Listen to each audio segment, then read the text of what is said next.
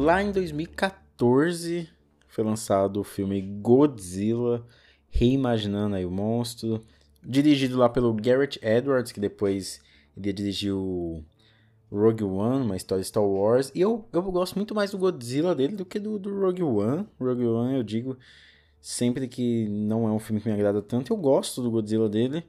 Eu gosto da sensação de escala dele, sabe? Dessa coisa dele transformar o Godzilla em uma coisa tão além, sabe? Uma coisa que é a força da natureza e que ele meio que esconde o Godzilla ali nos, escombo, nos escombros e as pessoas só sentem só sua presença, né? Tem medo daquilo que nem vê. É essa força da natureza que a gente mal enxerga. Depois teve o filme do Kong, A Ilha da Caveira, que eu acho o filme bem mais ou menos do Kong. Eu gosto do visual, de como a ação é conduzida, mas eles usam como plano de fundo, como desculpas, umas histórias tão batidas, assim, umas tramas que eles chegam a apagar, sabe, o, o Kong. E a mesma coisa acontece com o Godzilla 2, que ele aumenta a escala, ele aumenta os conflitos, ele aumenta as brigas do Godzilla, mas do mesmo jeito eu acho que o núcleo humano, ele não é só desinteressante, quanto ele, ele atrapalha sabe? A presença dos humanos nas batalhas atrapalha. E aquele Godzilla Dragon Ball, sabe? Que sempre fica aumentando o poder, aumentando, aumentando, aumentando para derrotar os, os, inimigos. No final a gente tá com uma overdose de, de ação ali que o filme não entrega mais. E aí chegou o Godzilla vs Kong, e é sobre ele que eu vou falar. Finalmente ele entrou aí na, no HBO Max aqui no Brasil, demorou um tempo, saiu lá nos, nos cinemas em abril, né? Ou foi março, ou foi abril. Algumas pessoas já tinham assistido, outras não, outras esperaram e agora algumas estão descobrindo esse filme com, pelo HBO Max. Então vou falar sobre o que eu mais gosto do Godzilla vs Kong e porque para mim ele é o melhor de todos esses filmes de desses monstros que veio até agora. Meu nome é Alisson Cavalcante e esse é mais um episódio do podcast Colostrum.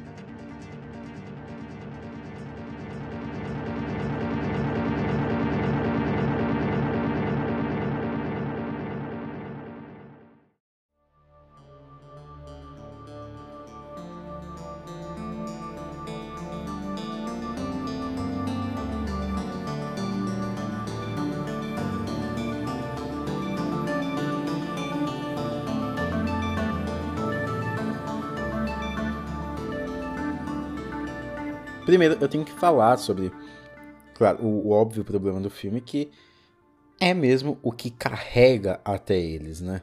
Mesmo o roteiro do filme, o núcleo humano do filme.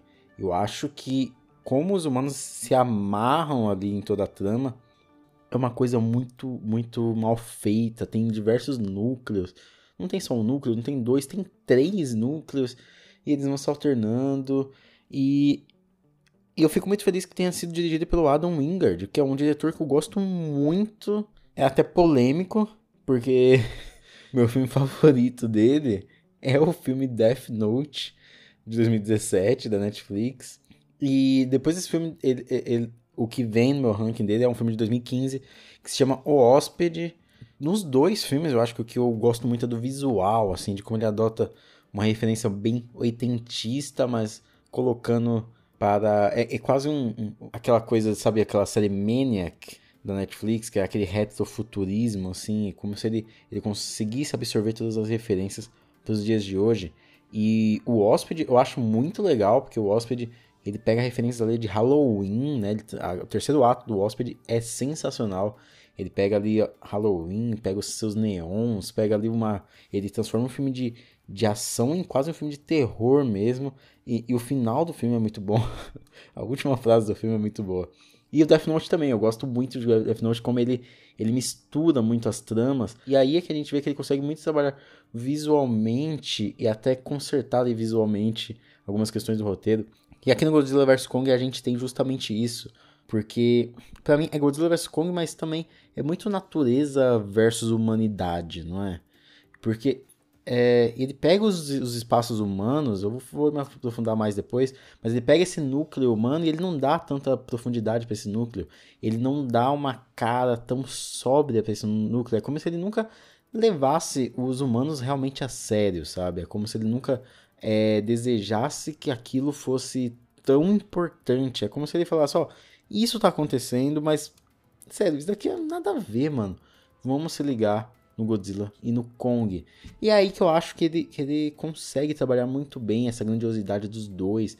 É os dois ali usando uma cidade, uma cidade inteira como campo de batalha, então nem aí estão pisando nos prédios, estão destruindo os prédios, sabe? É meio que a irrelevância aí desses espaços humanos é, diante dessa retaliação da natureza contra esse controle, né, contra essa tentativa de controle dos seres humanos. Tanto que é muito significativo no começo quando o Kong ele escapa daquele lugar que ele está, naquele falso mundo que ele está, porque isso mostra o quanto ele é grande, quanto os humanos não podem é, domar ele. Eles veem que tem a única maneira é você coexistir. Eu acho que nesse terceiro filme é justamente também a finalização do arco do Godzilla, dessa coexistência dele no mundo, né? dele passar de ser essa coisa tão mitológica dos humanos, passarem a falar: ele vai vir aqui de vez em quando, gente, quando acontecer alguma coisa errada. e tem aquele monstro, né? Por que, que eu falo que é essa retaliação contra a tentativa de controle dos humanos? Porque os humanos eles querem justamente pegar aquela cabeça daquele, daquele monstro que eles pegaram lá no final do Godzilla 2 e querem transformar, usar aqueles, todo aquele esquema ali para criar um robô que possa derrotar o Godzilla, sabe? É meio que o humano querendo ser soberano, tanto que a morte lá do vilão principal é muito tosca, assim, que é o bicho virando assim e se voltando contra ele, mas o jeito que ele morre é muito ridículo.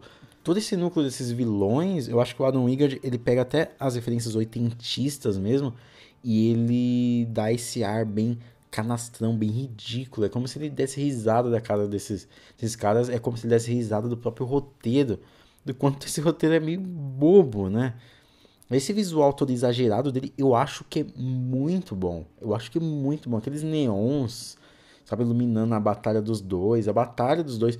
É, é, embora os efeitos, em alguns momentos, porque teve uma diminuição ali de, de orçamento, mas embora os efeitos às vezes não ajudem na, na na coisa daquele peso, né, daquela escala, eu acho que ele consegue trabalhar muito bem. Até a parte da, da Terra Oca, eu acho que é uma parte muito linda, sabe? Uma parte muito linda mesmo. É quando ele mostra ali que os humanos eles são nada, sabe? Eles são nada perto do que a natureza é, perto do King Kong, né? O Rei Kong está ali perto do mundo. O mundo dessas criaturas é muito maior do que o mundo dos humanos. É, tem muitas mais regras, né? É muito mais complexo. Então, eu acho que o Adam Wingard ele consegue trabalhar muito bem no visual, em como contar essa história com esses visuais, com essas imagens e como que ele transforma esse núcleo natural, esse núcleo da natureza, esse núcleo dos monstros em uma coisa muito mais complexa, muito mais séria do que o núcleo dos humanos. É como se os humanos fossem, sei lá, crianças perto de um filme de adulto, sabe? Tanto que aquela parte da, da Millie Bobby Brown é tipo. É que, é que essas partes dos humanos ocupam mesmo muito espaço do, do, do filme, sabe? Então eu entendo quem reclama muito deles, mas eu gosto muito do que ele faz para transformar tudo isso em algo palpável, para transformar tudo isso em algo que encaixe mesmo naquele filme que ele que ele quer trazer, sabe? A breguice desses arcos do, dos arcos dos humanos é para evidenciar essa irrelevância, essa pequenez da humanidade perto da força da natureza. E é nisso que o, que o, que o filme mais acerta, né? Nessa fragilidade dos humanos, ele mostra que, por mais que a gente faça tudo, no final e eles vão lutar, sabe? Por mais que os humanos estejam ali, é eles que vão lutar, é eles que vão decidir, é eles que vão estar ali à frente. Então eu gosto muito de como ele trabalha essa escala não somente na maneira de filmar as batalhas, não somente na maneira de filmar os humanos, mas na maneira de traduzir mesmo todo aquele texto, né?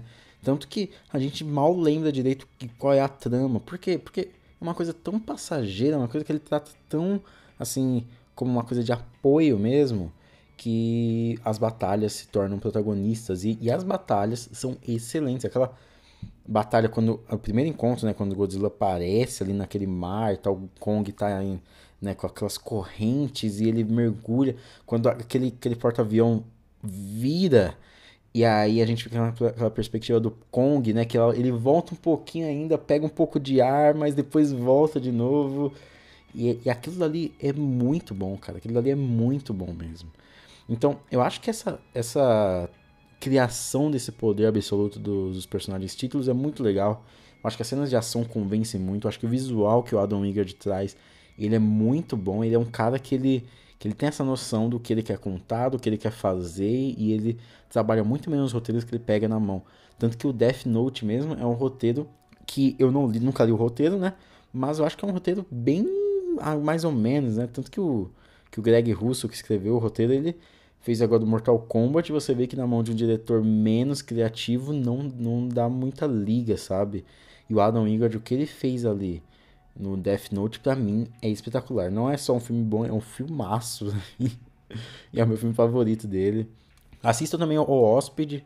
Mesmo se você não gostou de Death Note ou de Godzilla vs Kong, assiste o Hóspede, que é um filme de ação muito desenfreado, assim, e não tá nem aí, sabe?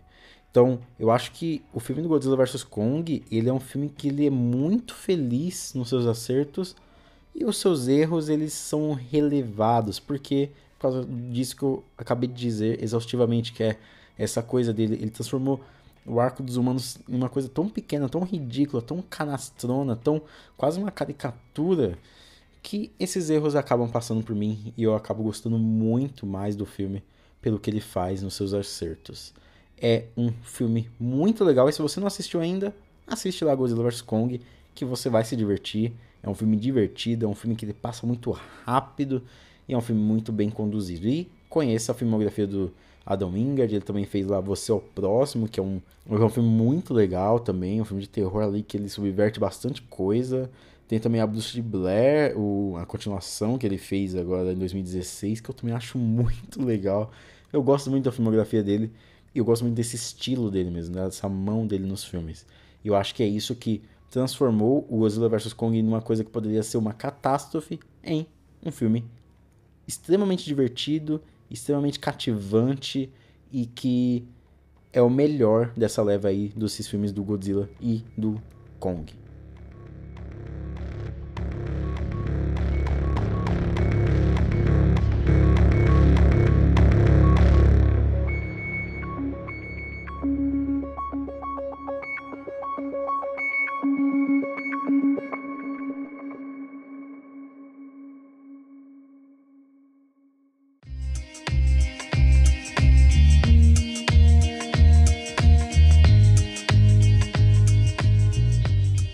Mas e você? Você gostou do Godzilla vs Kong? Não gostou?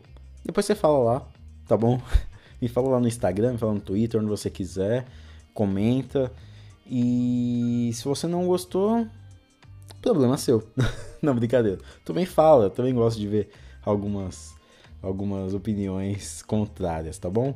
Então me segue lá no Instagram, arroba me segue no Twitter, arroba. E é isso aí. Muito obrigado, se cuide na vida e até mais.